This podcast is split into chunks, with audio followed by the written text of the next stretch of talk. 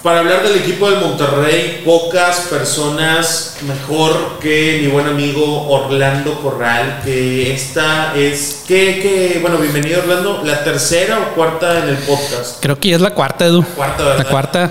Jole, ya la quinta cobras, ¿verdad? Ya, ya, ya es la última que te sale de grapa, güey. Gracias a toda la gente que está escuchando y viendo el podcast 693, donde vamos a platicar otra vez del Monterrey.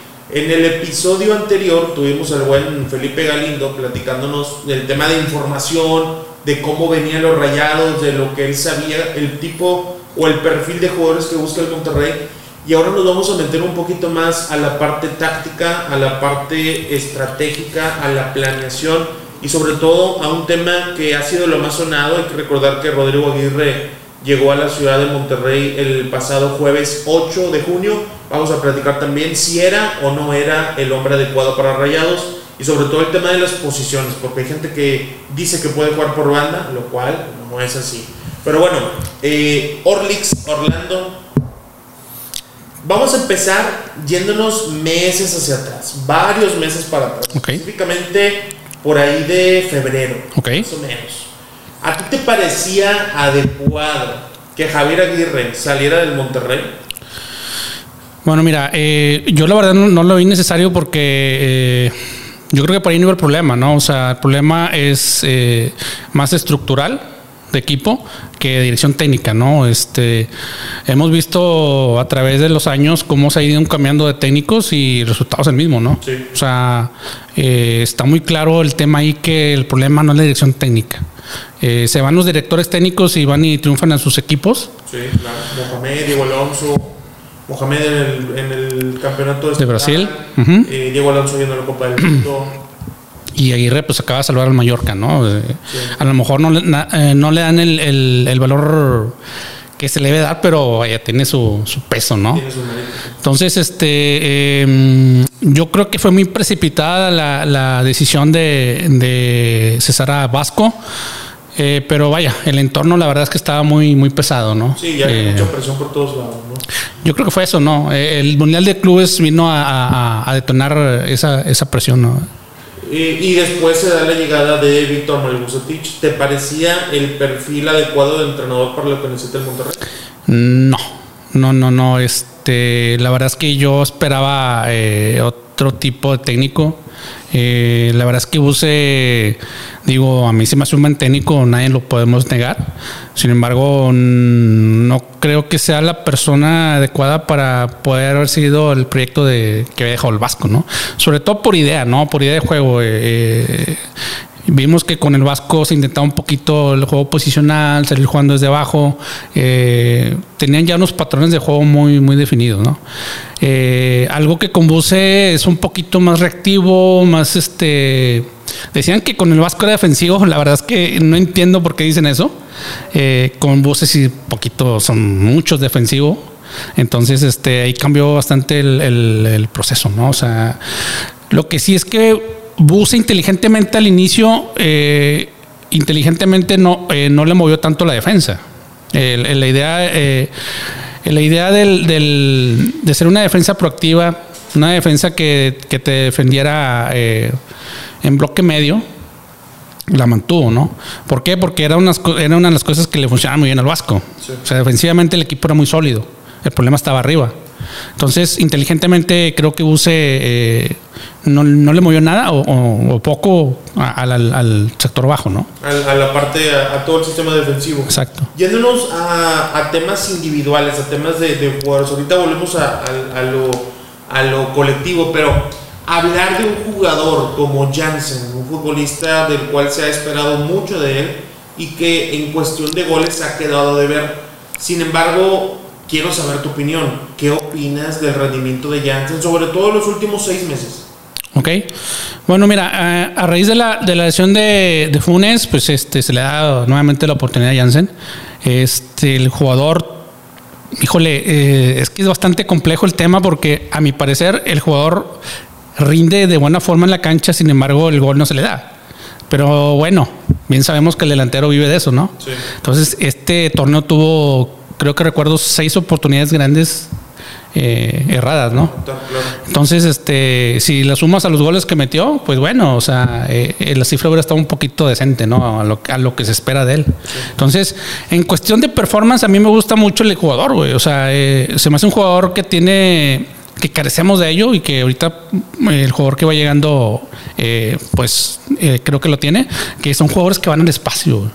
Tenemos nada más a Jansen que tiene esa característica. Pero no lo concluye de buena forma. Exactamente. Eh, si vemos el gol que le mete a San Luis, fue así, ¿no? O sea, exacto. Entonces, eh, también muy poco lo han buscado. O sea, también carecemos de jugadores, o no carecemos, sino que no los han eh, trabajado de cierta manera, como es el caso de, Romo, ¿no? Como lo veíamos en, en, Cruz Azul, que era el que lanzaba cabeza. Sí.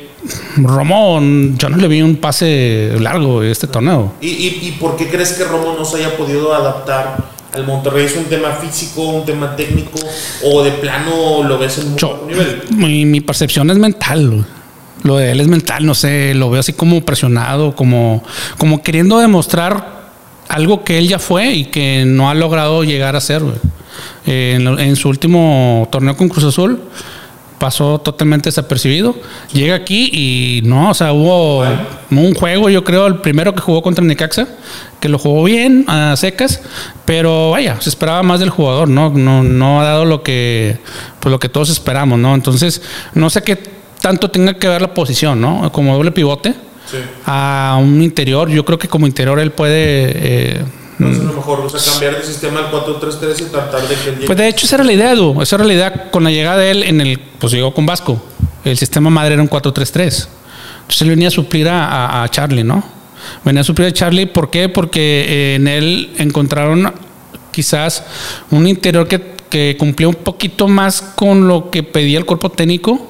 En ¿Qué es lo que pedía el cuerpo técnico? Eh, mm, pues cumplir en, ambas áreas, ¿no? Eh, box to box. Sí, eh, a Charlie le batalló un poquito defender en, en, sector bajo, en el área propia. Y cuando llegaba a atacar, este, por ahí tuvo varias opciones y no las concretaba.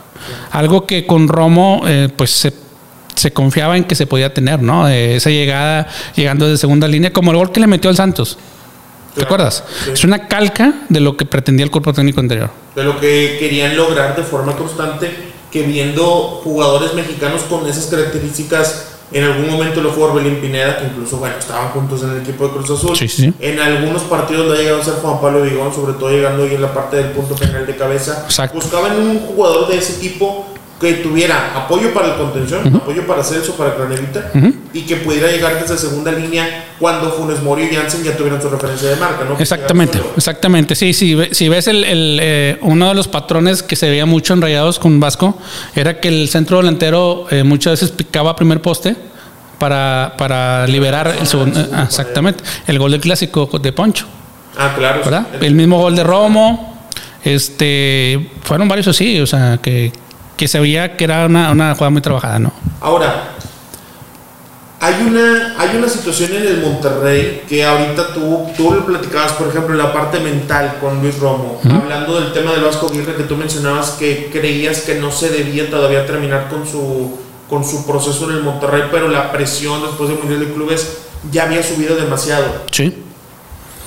¿Tú qué percibes actualmente del Monterrey? O sea, ¿tú ves que es un equipo presionado? ¿Tú consideras que Rayados es un equipo que está batallando en la parte mental o piensas que ese tipo de situaciones no le llegan al jugador? No, yo sí creo que, el equipo está, está presionado. O sea, eh, se, se, ve en los partidos, se ve que que el jugador hace una de más, hace jugadas que a veces el fútbol a veces es más sencillo de lo que es, ¿no? Y, se la complican ellos mismos y dices tú, chido. Y luego cuando vuelves a ver el partido, en mi caso, dices tú, oye, güey, o sea, este estoy muy libre. Exactamente. El control o el pase sencillo. O sea, cosas que, ves tú que es tú. Entonces, a mí lo que me da a pensar es de que quieren salir de esa mala racha o de ese. Eh, demostrar algo más que ganar, ¿no? O sea, demostrar ser un jugador explosivo, ser un jugador que demuestre algo más del triunfo. Como que, a ver, mi, quiero ver si compartes la siguiente opinión. Mi impresión con algunos jugadores del Monterrey es que en momentos quieren decir, mírenme, yo sí lo hago bien, yo sí, yo, yo sí hago la gameta, yo sí piso la pelota, yo sí hago la conducción. Y eso lleva a que los rayados terminen con colectivamente malos resultados. No sé si piensas igual. Es que mira, está muy claro, Edu. Eh, rayados fue de los equipos que más generó jugadas de gol, güey. Sí. Y, y no nada más es una generación de generar por generar, sino la estadística del XG te, pues te, te dice que también el equipo remató, ¿no? Entonces, eh, fue, fue de los primeros cuatro lugares. En, en la- en la- en toda la época de, de Aguirre, en la gestión de Aguirre, el torneo anterior fue el primero. El, el- primer torneo de Aguirre fue, los, fue el segundo, por ahí, el tercero. O sea, eh, Estoy hablando de la calidad de jugada. de llegada. Ujú. O sea, no solamente que llegan, sino la calidad. que- ¿Qué tan buena era tu llegada? Exactamente. Ahora, la toma de decisión en el, en el último pase o en el pase final a la red, ese es el, el tema que está fallando, pero yo se lo achaco también a lo que tú dices, a la presión del entorno, a la presión de, no sé si desde la directiva se permee toda esa situación y que a la postre se, se vea reflejada en la cancha, ¿no? Un día vimos a Jansen salir prácticamente llorando con la frustración. Hace dos, tres juegos, sí. Un día vimos a Funes Mori con la presión de alcanzar a Suazo. ¿Te acuerdas? que ¿Cuánto no batalló? Que batalló el mundo, ¿no? Que después también, hasta lo comentó de Cire Monsiváis, que ella se sentía como, como en aquel momento de, de, de Funes Mori. Yo sé, eh, Orlando, y esto lo digo porque creo que lo has hecho público, Ujú. fotografías con, con Tony Amor. Sí, sí, Fue sí. el auxiliar técnico que, que ha tenido que ver Aguirre en diferentes equipos, incluido el Monterrey. Cuando tú platicabas con Tony, estando él en los rayados, ¿qué es lo que te comentaba? O sea, ¿qué buscaba el Monterrey? ¿Qué sí estaban logrando y qué les estaba faltando conseguir? Mira, este, lo que yo platicaba mucho con él era de, eh, en cuestión de que eh, a, a le, le faltaba un jugador que fuera resolutivo, güey. No lo tenemos. O sea, Funes Mori es el goleador histórico, sí, pero ¿cómo, ¿cómo se han desarrollado toda esa cantidad de goles? O sea, en momentos claves. No, la mayoría no. Entonces, eh, yo la otra vez saqué una estadística de O sea, cuántos... eso, eso de que les faltaba un juego resolutivo y hablar del tema de cuándo son los goles de Funes Mori lo platicaba Sí, con auxiliar sí, sí, sí. O sea, Yo les- ¿Estaban conscientes que Funes Mori no es un delantero determinante? Sí, sí. Sí, de hecho, el torneo de la Apertura 2021, mm, yo se lo recalqué. O sea, decía Tony, o sea, no tenemos que en la meta. O sea, ten- él te decía, él, él lo, lo aceptaba. Lo aceptaba y este. Pues, yo le mandaba ahí. Pues yo, yo sé que ellos tienen su, su catálogo de jugadores y todo, ¿verdad? Pero uno, uno nada más para comentar, para charlar. Oye, mira este jugador, este. eh, la verdad es que a mí me encanta Pedro Abreu de, de Brasil. ah, sí, Sí, y yo creo que ese jugador es el ideal para Rayados, güey. O sea, si en aquella ocasión, en, en lugar de llegar Jansen, hubiera llegado él, porque se especulaba que Dulio ya lo tenía y. Brasil, Ajá, se lesiona. se lesiona. Pues yo creo que ese jugador le hubiera, le hubiera hecho aquí de una manera. hubiera roto el mercado. Sí. Entonces, eh, me decía que sí estaba contemplado en ese catálogo, pero que veía muy difícil por el contrato de Jansen. güey. Sí, Jansen ya se quería ir desde enero. Eh, eso la- Enero 2022. sí. Sí, nada más que pues la directiva no, no, no lo no, no, no, no quiso que lo amarró vaya. Entonces, este eh, ese tipo de contratos, Funes Mori, pues también tenía un contrato Muy alto. muy alto. Son fichas altas que, que la verdad no cualquier club te, te las agarra, ¿verdad? Entonces, este, él, él decía que veía muy complicado traer otro. Dice, para que llegue otro centro delantero, tienen que salir con los dos. Sí. Y mira ahora, este, Va a llegar otro. va a llegar otro. Se queda Funes Mori. Ujú. Entonces, a ver, viendo ahora el tema de Funes Mori. Rogelio Funes Mori, máximo goleador de la institución. Rogelio Funes Mori, anotador de aquella eh, de aquel gran momento contra Liverpool.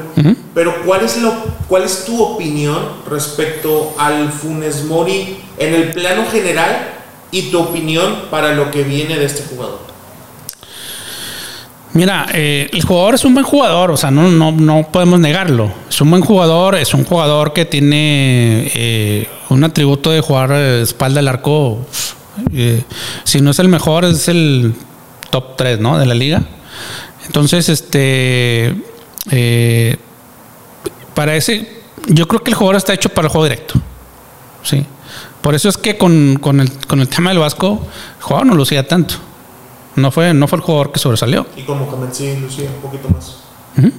Entonces, eh, yo creo que es un tipo de jugador hecho para, para una idea eh, más, este, mm, un poquito menos elaborada. eh, A ver, para intentar entenderte, por ejemplo, Rogelio Funes Mori encajaría muy bien en el Atlas. uf. Por ahí vas, ¿no? Un fútbol mucho más. Pues mira Fuchs cómo luce, ¿no? Es más o menos algo, tiene algo de las características de Funes.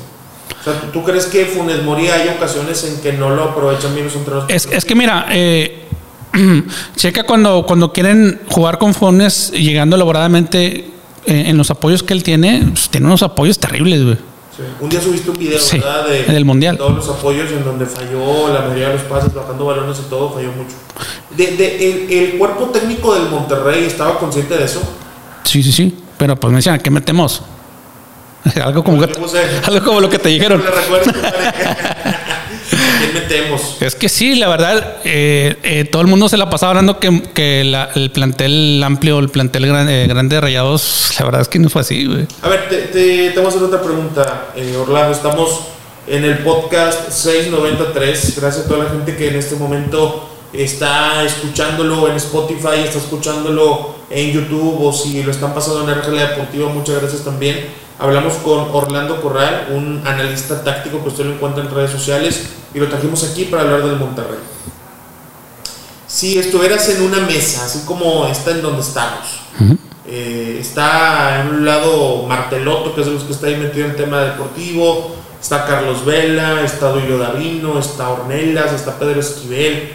Y te dicen, a ver Orlando, hemos visto que ponen mucho el X Gold y el Ah, X Lo hemos visto todo, ya, ya tenemos todos los datos. Te queremos hacer una pregunta, Orlando. ¿Seguimos o no seguimos con Funes Mori? No, ¿Qué les dirías? no, ya no seguimos con Fumario. ¿Por qué? Porque la tendencia del jugador ha ido a la baja. No, no es de este torneo, ni del torneo pasado, ni. El jugador tiene. Pues el último torneo del 2019, que fue su mejor liguilla, cuando, cuando fueron campeones. Y a partir de ahí, el jugador ya no ha sido el jugador que es. Entonces, si estadísticamente lo, lo, lo evaluamos, pues el jugador va en una pendiente en caída bastante considerable. Sí. Entonces, oye, eh, ya es, ya es momento de renovar, ¿no? ¿Por qué hacer un contrato tan largo? ¿Por qué casarte con un jugador que ya no te está dando? Sí. O sea, Y si te preguntaban lo mismo de Jansen, pues es que mira, el, mira, el, el, el tema Jansen y que casi nadie menciona es, es el siguiente. güey. Él llegó a su primer torneo y hizo cinco goles. güey. Fue su liguilla con Necaxa, con Santos. Una liguilla que tuvo bastante porcentaje de éxito para que Rayados llegara a la final, ¿verdad? cómo entra el segundo tiempo en el Azteca, todo eso muy bien. Ajá. Y luego, este, después de eso, llega el, el 2020, que la verdad es que no nada más fue Jansen, sino todo el equipo que no ganó ningún partido, ¿recuerdas? Sí. De los 10 partidos que se suspendió. Eh, no ganó un solo partido. Un solo partido, pero no fue culpa de Jansen. ¿Estás de acuerdo? Bueno, entonces se suspende el torneo, e inicia la apertura 2020 y el equipo sigue sin funcionar con Mohamed. ¿Sí? Eliminados contra Puebla. contra. Puebla. Ajá. Eh, ahí sigue el equipo. Yo, yo no se lo chaco a un jugador, sino a un aspecto colectivo que el equipo no funcionaba. Sí. ¿Ok? Entonces llega el Vasco. Llega el Vasco y en su primer torneo con el Vasco, eh, Jansen anota cinco goles. Otra vez. ¿Sí? Pero al final de ese torneo el jugador tiene una, eh, una molestia en eh, pubitis, se dice Sí. eh, que lo merma un poquito en su rendimiento y el jugador empieza a bajar el nivel. Llega la pretemporada para, para la apertura 2021 Sí. Y el jugador en, en plena pretemporada se lesiona. No sé si recuerdas. claro. No hizo la pretemporada. Inicia el torneo, aceleran a Jansen para que, porque Funemori estaba en la selección, También, sí. pues el Vasco sí o sí quería a, a Jansen de inicio. Entonces, el jugador, pues no al 100, inicia el torneo. No, la verdad es que no lo hace de la mejor forma debido a, la- a que venía arrastrando esa, esa lesión, ¿no? Entonces, eh, creo que en septiembre de ese año lo, lo operan, güey.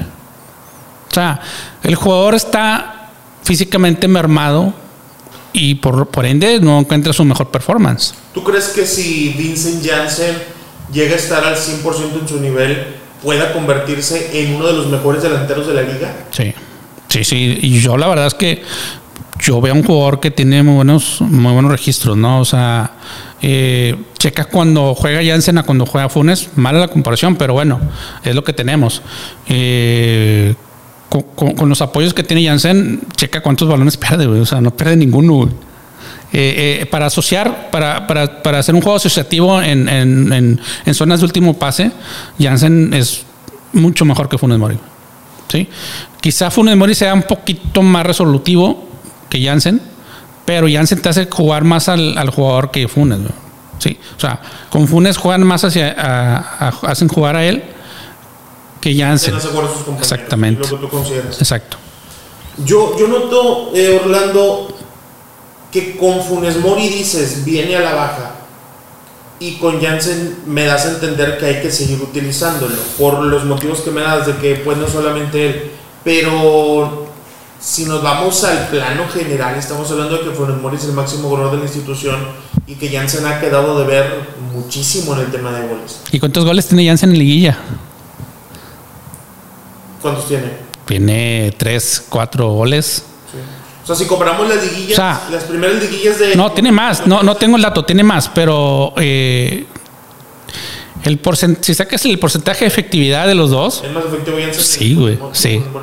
sí, es más determinante. O sea, es que Funes Mori tiene una sola liguilla, Edu, Sí, el 2019. donde ha sobresalido, güey. O sea, son muchas liguillas las que ha tenido y que, oye, pues se espera más, ¿no? En esos momentos, yo espero en, en un delantero para un equipo como es Monterrey que sea más determinante en momentos eh, cero, ¿no? En, en- en- Sí, contra San Luis, cuando te toca jugar contra Puebla, cuando te toca jugar esos partidos.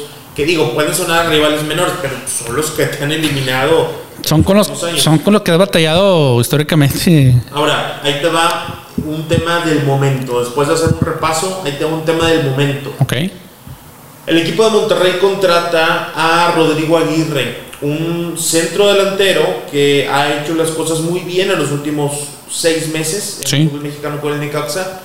Ryota Nishimura, Jimmy Lozano, Miguel de Jesús Fuentes le encontraron un, un sistema adecuado para sus características. Exacto. ¿Qué piensas de la contratación de Rodrigo Aguirre con los Rayados del Monterrey? Eh, es una contratación, creo que importante e interesante. Eh, yo creo que importante, ¿por qué? Porque es un jugador que tiene características que hoy en día no tenemos. ¿Sí? O sea, si nos ponemos a, estudiar un poquito, se va Campbell, llega Aguirre. A ver, eh, vamos a compararlo, ¿no? ¿Qué ganas y qué pierdes con uno? Entonces, por ejemplo, eh, Aguirre acaba de anotar 10 goles. Sí, en su mejor torneo aquí en México. Tiene tres torneos. Tiene juego aéreo. El 30% de sus 10 goles el torneo pasado fueron de, de cabeza. Y el gol que le mete a Rayados el torneo pasado fue de cabeza. O sea, ni Jansen ni Funes Mori tienen juego aéreo. Y Campbell tampoco pues, lo tenía. Eh, otro registro que se me hace bastante interesante es el de el disparo de larga distancia. No tenemos jugadores que disparen fuera del área. ¿Sí? Acabo de sacar una estadística, Edu, que después de que alces el, el podcast, voy a sacar la estadística de todos los delanteros del torneo de, de la Liga MX eh, que disparan fuera del área. Bueno, el, es Gignac con 31 disparos. En- en- estoy hablando del, del último año futbolístico. Sí, de julio a mayo. Sí.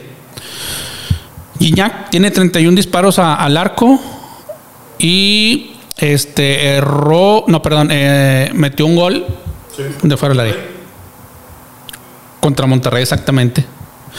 Y luego después está Berterame, también con 31 disparos, también metió un gol, Sí.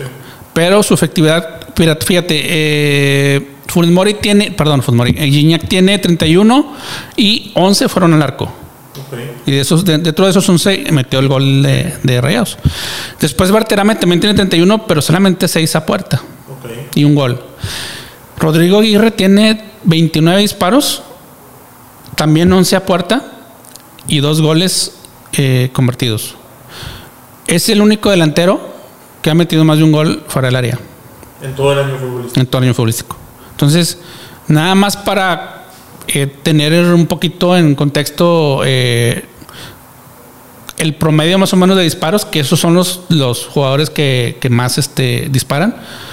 Dineno es el otro delantero que tiene muy buena efectividad, pero ha disparado menos. O sea, tiene creo que 20 disparos, 21 por ahí, y 10 a puerta, güey. O sea, No, sí le va muchísimo. Sí, y tiene un gol también.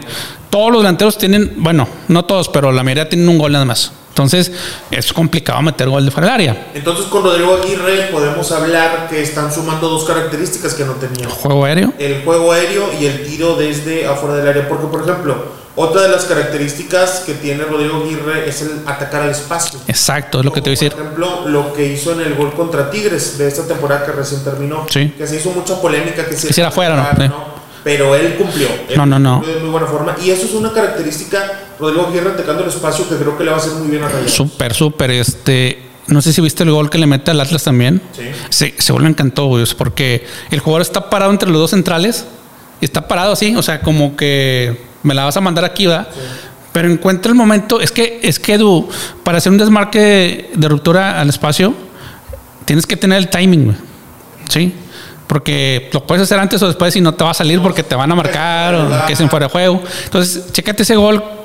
¿Cómo, cómo el jugador está parado encuentra el momento para, para desmarcar? Y, y ataca el espacio. O sea, interpreta, interpreta muy bien el, el- el espacio para, para atacar en el momento eh, correcto. Entonces, como bien lo dices, encontramos esas tres características que el club no tenía, güey. O sea, juego aéreo, ti- tiro de larga distancia y eh, atacar, atacar espacio. güey. Que Jansen lo tiene, pero no lo tiene tan bien pulido. tener, pero no tiene la contundencia. Exacto, Que ya Rodrigo Aguirre viene con las dos. exacto. Hay un tema de este delantero uruguayo que es el hecho de no tener tantos torneos buenos. Sí. Es muy irregular. ¿Qué opinas de eso? Sí, mira, para serte sincero, eh, ahora que apenas sonó y llega, este, le he estado poniendo el ojo más, más de cerca. Eh, sé que en sus demás equipos ha metido dos, tres goles, a veces hasta ninguno. Sí. La verdad es que desconozco cuál fue el motivo o cuáles son los motivos por los cuales él no haya sido un jugador tan goleador, ¿no?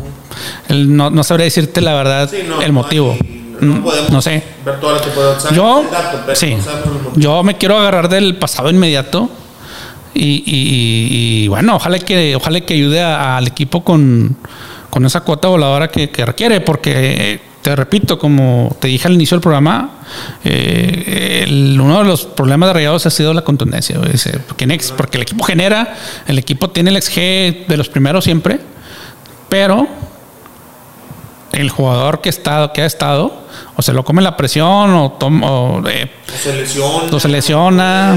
o- Mira, quiero, quiero ha- hacerte varias preguntas ya también para, para ir terminando. Gracias a toda la gente que nos está escuchando en este podcast. ¿A ti cómo te encuentran en redes, Orlando? eh, en Twitter estoy como arroba Orlix-07. Orlix-07 en eh, OnlyFans. No, no, Todavía no. no llego a esas alturas. güey. Oye, de las preguntas que, que te quiero ir haciendo para terminar. Dulio Davino y Carlos Vela, dos dirigentes del Monterrey que ya tienen un rato en la institución trabajando juntos. ¿Cuál es tu opinión de Dulio Davino y Carlos Vela? Ay, ay, ay. Dale, dale, con confianza, con confianza. Híjole, este. Pues es que los resultados están, Edu. O sea, si siempre, como se dice la frase trillada, ¿no? Si siempre vas a hacer lo mismo, o sea, vas a tener el mismo resultado. Entonces, eh, creo que ha faltado, ha faltado ahí eh, hacer, darle, como se dice por ahí, eh, giro a la tuerca, ¿no? Para, para hacer cosas diferentes, güey. O sea, hemos visto cómo han traído jugadores, caso de Pizarro, eh, caso de Hugo González, que lo repatrian. eh, que la verdad que no, no, no son tan, tan claras. Esto, oye, ¿qué pasa? O sea, a, a le falta jugadores de amplitud, porque tres jugadores por dentro. Eh, se lesiona a Dubán, no hay reemplazo. Siendo que reglamentariamente pudieron haber contratado otro jugador. sí. Eh, ahora este, se dice mucho que el equipo ya no trae la misma solvencia económica que, años atrás. Y pues si te empiezas a checar en todo lo que se han gastado, en Pizarro, en Maxi, en Jansen, pues el equipo pues se quedó, se quedó en números rojos, ¿no?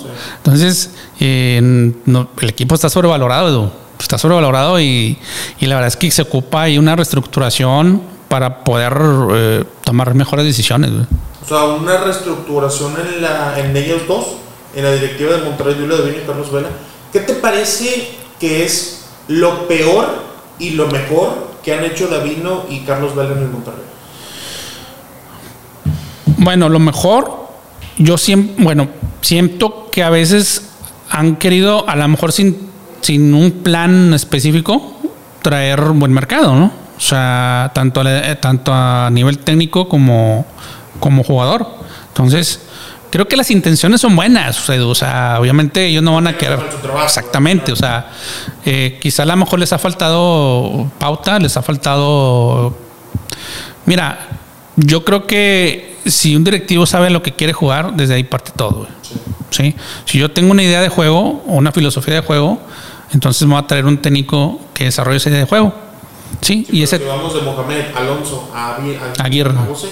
estamos para un lado y para Estás dando tumbos, ¿no? ¿Qué crees que es Entonces, lo, peor, lo peor que, que, que, han hecho, yo creo que ha sido el, el, el mal manejo eh, del, del, dinero que, se tuvo, o sea, que, que tenían el presupuesto, que a lo mejor no lo han invertido de la, de la mejor manera. Entonces, yo creo que pues todo parte de lo mismo. Te digo, si no sabes lo que juegas, pues te traes a un jugador de moda, te traes a un jugador esto y el otro, pero a la mera hora, pues no, no te da resultado. Si de ti dependiera Orlando poner al del. Al, a ver, déjame repetir otra vez la pregunta. Si de ti dependiera poner a un nuevo entrenador de los Rayados del Monterrey, ¿a quién pondrías y por qué? Bueno, a mí siempre me gustó y sonó antes de Mohamed San Paoli. Si San Paoli yo creo que es un técnico que te puede venir a reestructurar desde fuerzas básicas y y con una idea de juego bien definida. Que algún día sí les interesó, ¿no? Sí. San Paoli, ahí con Felipe Araya, que, que, lo conoces, estaban analizando al equipo. Sí, de hecho ellos estaban puestísimos. Estaban puestísimos, nomás que prefirieron a Mohamed. San Paoli sería entonces para ti adecuado. Yo, desde mi limitación de, de conocimiento, eh, creo que es el técnico eh, perfecto para para poder tener una idea eh, a largo plazo con, con él. Y donde ha ido lo ha demostrado. ¿no? Sí. Más en Argentina que... Mira, ahorita, en el Olympique. En el Olympique de Marsella que lo mete Champions. En Brasil, Santos. En Argentina perdió un poquito la cabeza y el control del grupo. Porque digo, hay gente que te va a decir, no, pero Argentina no quiso el mundial, sí, pero es la excepción. Sí. Lo que vimos en Sevilla. Sí, digo, es muy difícil. La propia Elsa le ha ido mal en, en ciertos clubes, ¿no? Exactamente. Eh, una última pregunta, Orlando. A ti se te critica mucho en redes sociales por el tema de la estadística. Sí. Que el XG, el XGO, ¿Mm? todo eso. ¿Qué opinas tú de la estadística y qué opinas de las críticas? Mira, yo, yo creo que a lo mejor piensan que yo doy los datos y, creen que eso es todo, o sea que, ah, por esto, pero bien sabemos que la estadística es, no es más que un parámetro, ¿no? Un punto de partida, una referencia que te da y que te puede ayudar hasta en tomas de decisión. Ahora, eh, incluso en radio me han, criticado que la estadística no sirve, que por los pases, que, que menciona mucho uno por ahí que dice, ah, es que este jugador tuvo tantos pases correctos, sí, pero todos fueron hacia laterales o hacia atrás. O sí, obviamente que hay estadísticas de pases, pases progresivos, pases de progresión, perdón, pases largos. Eh, obviamente que todo eso se mide, ¿verdad? Entonces, eh, aparte está el video, ¿no? Yo me apoyo mucho en el video porque a veces por ejemplo, eh, el regate está, está muy. disculpa la palabra, está muy puteado el concepto de, regate, porque cualquier cosita que hacen así ya lo ven como regate. Y el regate tienes que eliminar al rival, ¿verdad? Entonces, eh, yo, yo trato mucho de validar la estadística con el video. Entonces, a ver, este, este, a mí no se me hizo. No se me hizo un regate y pum, lo toman como regate, cosas así. Entonces, Ocasiones claras. o las ocasiones claras, o, o las asistencias, güey. Las asistencias. Hay a veces que son rebotes y le cae el que mete el gol y la agarran como. El torneo que le dieron una asistencia a Andrada, por ejemplo. Ándale, el pase que. que de- ¿Lo contaron? sí. Y, y en verdad, pues no es una asistencia, güey. O sea, eh, yo sé que a lo mejor el número puede engañar, puede maquillar, pero eh, hay bases sólidas también del número que, que el número es frío. Sí. Eh, el XG es un número frío. O sea, tú puedes, tú puedes validar. Ahora, yo no hago el algoritmo, ¿verdad? Yo lo tomo del- lo de la plataforma. sí. Yo, yo no sé cómo se evalúa. ¿Qué utilizas? ¿Web Scout o SofaScore? Eh, ambas. Ambas. Ah, Boy Scout y, y, y SofaScore. Entonces, eh, ahora me estoy metiendo con Foot, Footlop, ¿cómo se llama? Ah, sí. Eh, sí, Food Love, sí, ¿no? sí. Esa está buena en, en, en LexGot. En LexGot.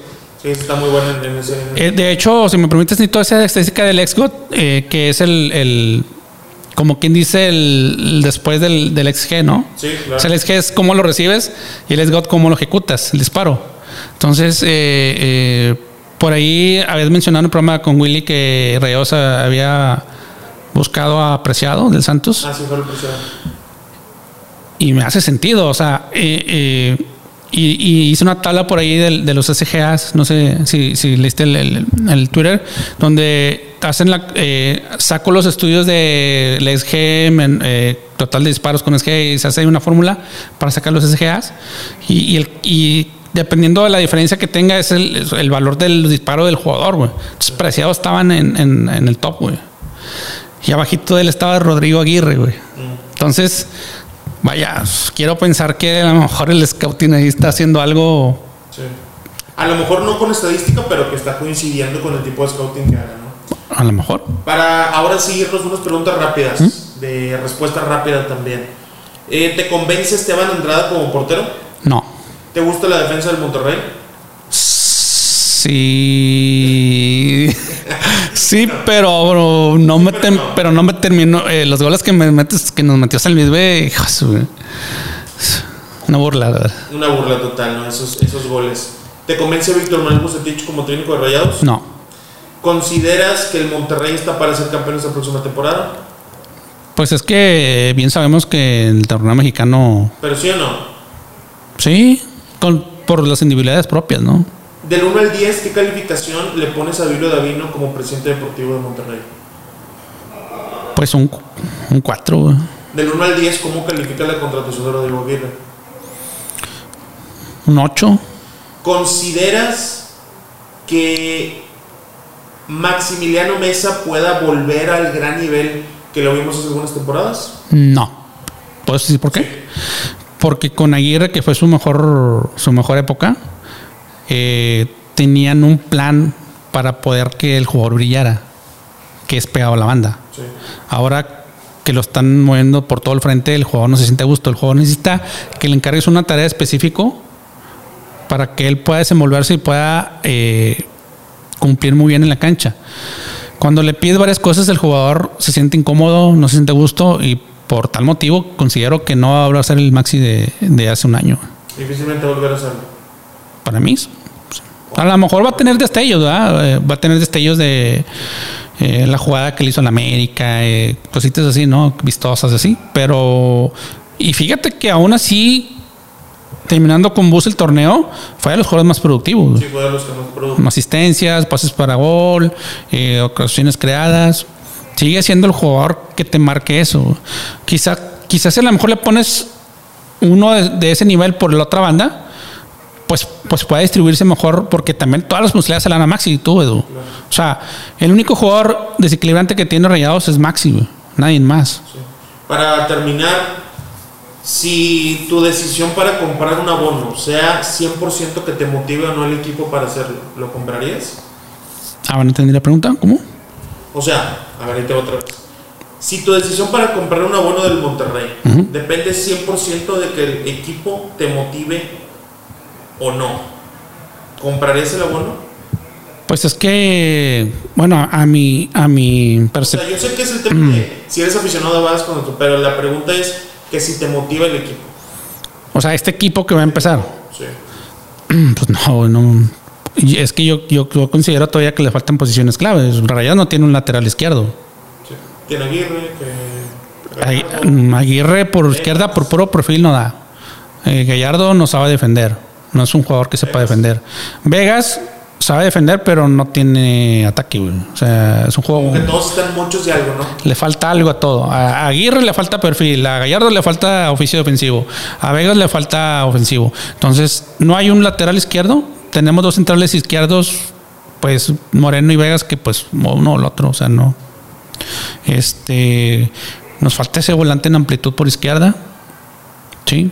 ¿Qué va a ser yo, Rojas? Y si es él, híjole, la verdad es que no, es, es una de las cosas que no me motivaría a comprar la uno, güey. Bueno, cuando llegue yo, Rojas, hacemos otro podcast. ¿Cómo?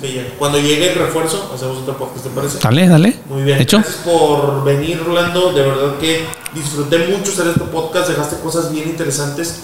Estoy seguro que, que a varias personas les va a quedar y sobre todo van a estar bien pendientes de tus estadísticas. Sí, sí, sí, este, ahí que revisen, eh, ahora que alces el podcast, Sí. voy a sacar ahí algunas estadísticas de Rodrigo Aguirre. Perfecto. Eh, la verdad es que muchos lo, lo, lo ningunean o lo minimizan Por- por, venir de Necaxa y su historia, pero es un buen jugador, ¿eh? Es un buen jugador y que por características, te repito, que no tenemos, nos va, creo que sí nos va a ayudar mucho. Gracias, Rolando. Gracias, Edu. Gracias. Esto fue el podcast 693. Gracias por ver este episodio, por compartirlo y nos vemos en la próxima.